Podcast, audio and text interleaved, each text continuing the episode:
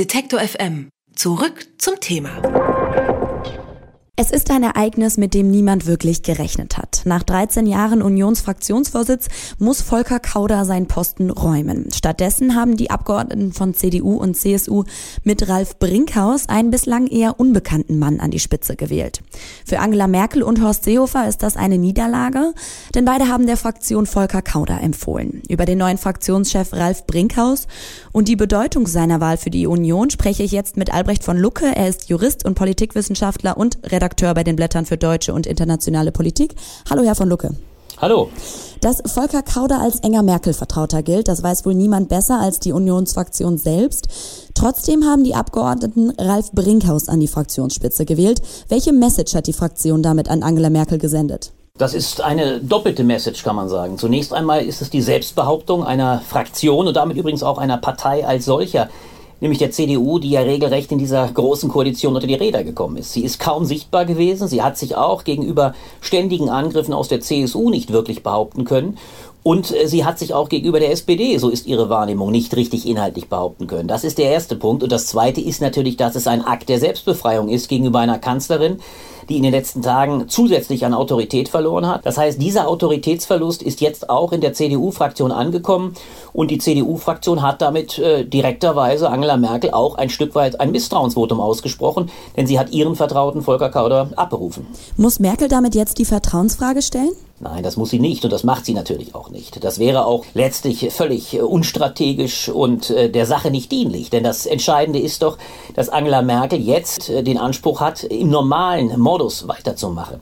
Äh, wenn sie die Vertrauensfrage stellen wollte, was sie natürlich nicht will, dann würde sie deutlich machen, dass die Macht erodiert. Das kann ihr Ansinnen nicht sein. Sie macht das natürlich dementsprechend nicht, denn sie weiß auch eines ganz genau. Die entscheidende Frage ist nicht mit dem heutigen Tage getroffen worden. Die gestrige Entscheidung ist eine Selbstbehauptung der CDU. CDU. Das kann ihr sogar dienlich sein. Die Partei kann damit mehr Gesicht bekommen. Das wird es für Merkel nicht leichter machen, in Zukunft durchzuregieren. Aber die entscheidende Frage ist, ob CDU, CSU und SPD wieder zu einem normalen Arbeitsmodus zurückfinden.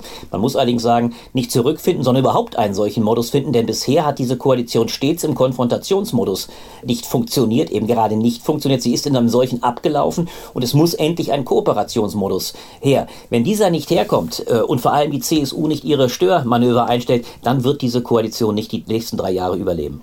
Kommen wir jetzt mal zu dem neuen Mann an der Spitze. Wer ist denn Ralf Brinkhaus überhaupt? Ralf Brinkhaus ist einer von zwölf stellvertretenden Parteivorsitzenden und einer der weniger auffälligen. Er ist beispielsweise nicht wie ein Herr Linnemann, das ist der Chef der Mittelstandsvereinigung, eine sehr klare Merkel-Kritikerstimme. Er ist primär Finanzpolitiker. Er ist also klassischer man kann es so sagen, Schäublemann, immer ein Vertreter einer klaren finanzpolitischen Linie. Die schwarze Null war das Nonplusultra, härter allerdings in der Griechenland-Frage als die Kanzlerin. Das waren die Profilierungspunkte von Herrn Brinkhaus. Und insofern, und das war sein Glück, zählte seine Kandidatur nicht primär als eine, die die expliziten Merkel-Gegnerin, Gegner äh, stark gemacht hätte, sondern eher war er und ist er die Stimme einer Selbstständigkeit der CDU, aber nicht primär der Merkel-Kritik. Und das hat er danach auch wieder gleich deutlich gemacht. Er hat sehr deutlich gesagt, dass es kein Misstrauensvotum gegen Merkel sei, sondern eine Selbstbehauptung der CDU.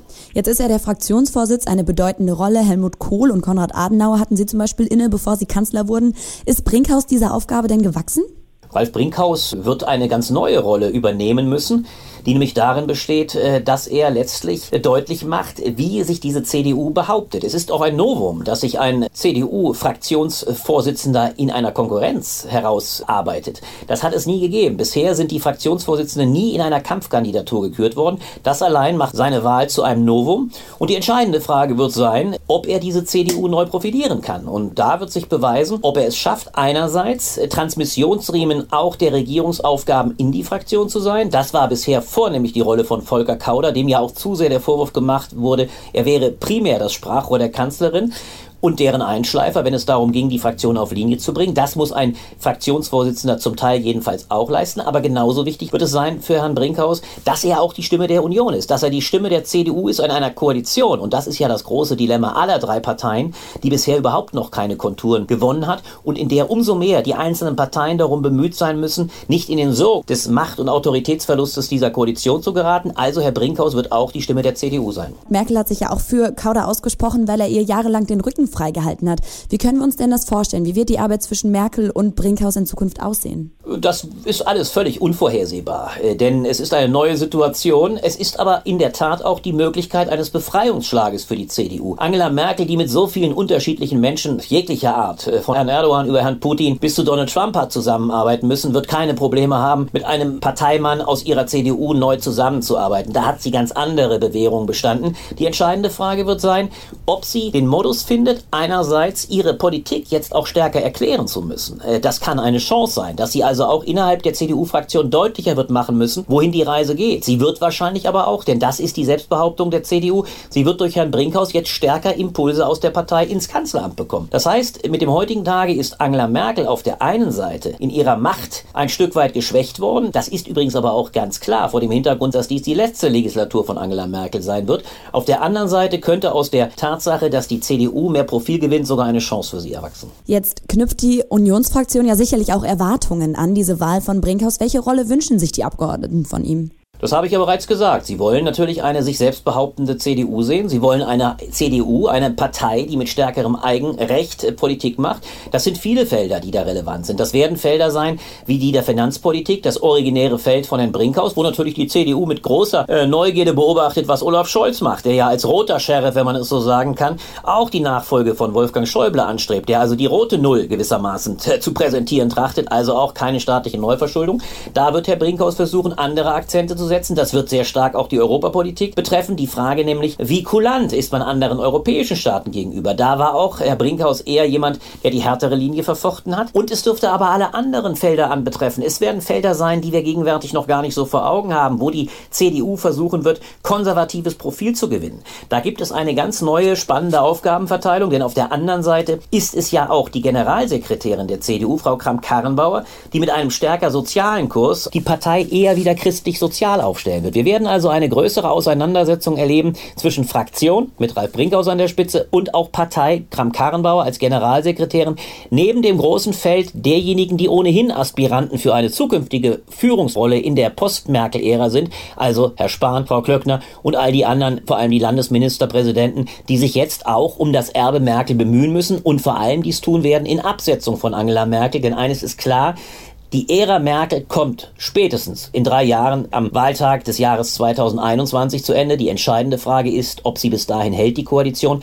Bis dahin werden sich in der CDU ganz neue Kämpfe und Positionskämpfe abgebildet haben. Dann wird man sehen, welche Personen letztlich an der Spitze stehen. Ganz neue Positionskämpfe. Blicken wir mal auf die Wahl zum CDU-Parteivorsitz im Dezember. Welche Konsequenzen wird der neue Vorsitz dafür haben?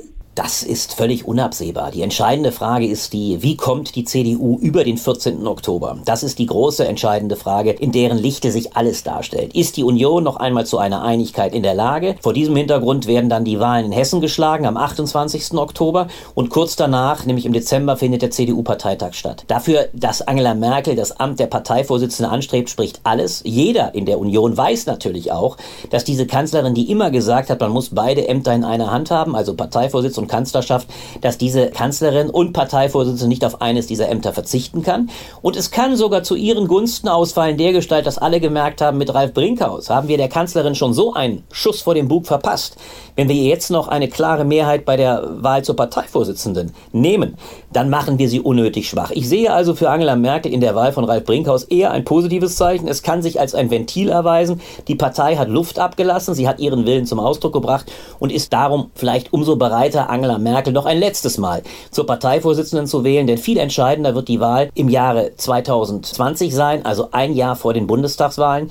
Dann wird sich die entscheidende Frage stellen, wen Angela Merkel möglicherweise zu ihrer Nachfolgerin, und es spricht vieles dafür, dass äh, es eine Frau sein könnte, zu ihrer Nachfolgerin im Parteivorsitz aufbaut.